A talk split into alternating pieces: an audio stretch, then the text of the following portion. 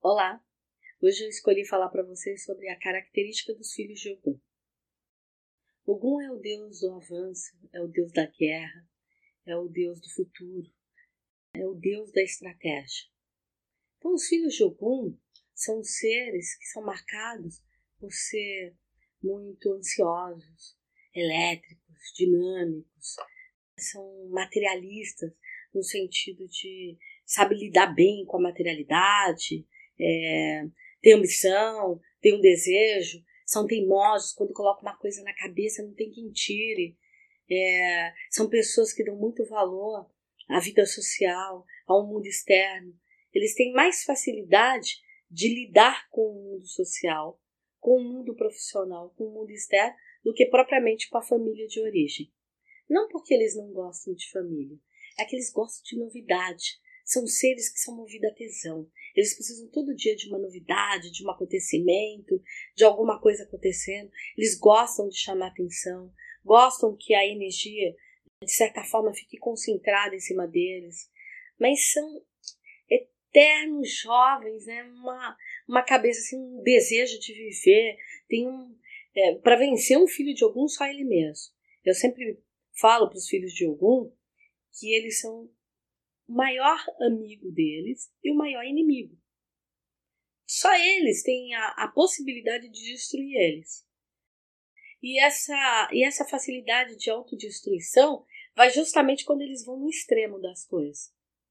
Porque quando eles não querem fazer nada, aí são aquelas pessoas que se fecham, a emprego não tá bom, aí eles jogam tudo pro ar.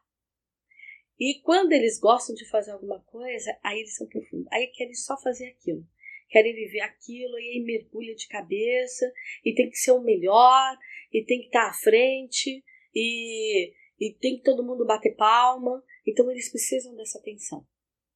E isso é o que denota um ser material, que eles têm essa compulsividade, esse desejo pela materialidade. São viajantes, são pessoas do mundo, são pessoas extremamente curiosas. Se puder, é, vive pela estrada, coloca uma mochila, vai viajar, é, quer conhecer povos novos, quer conhecer nova cultura, quer conhecer novas comidas, quer conhecer tudo.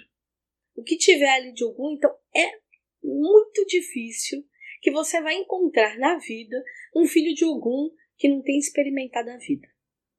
Que não tenha experimentado noitada, que não tenha experimentado viajar, mesmo que não tenha dinheiro para aquilo, que não tenha se ousado e se jogado na vida e se jogado no mundo. Algum vai ficando mais comedido a maneira, a, a, um tempo, quando eles vão envelhecendo, quando eles vão ganhando maturidade.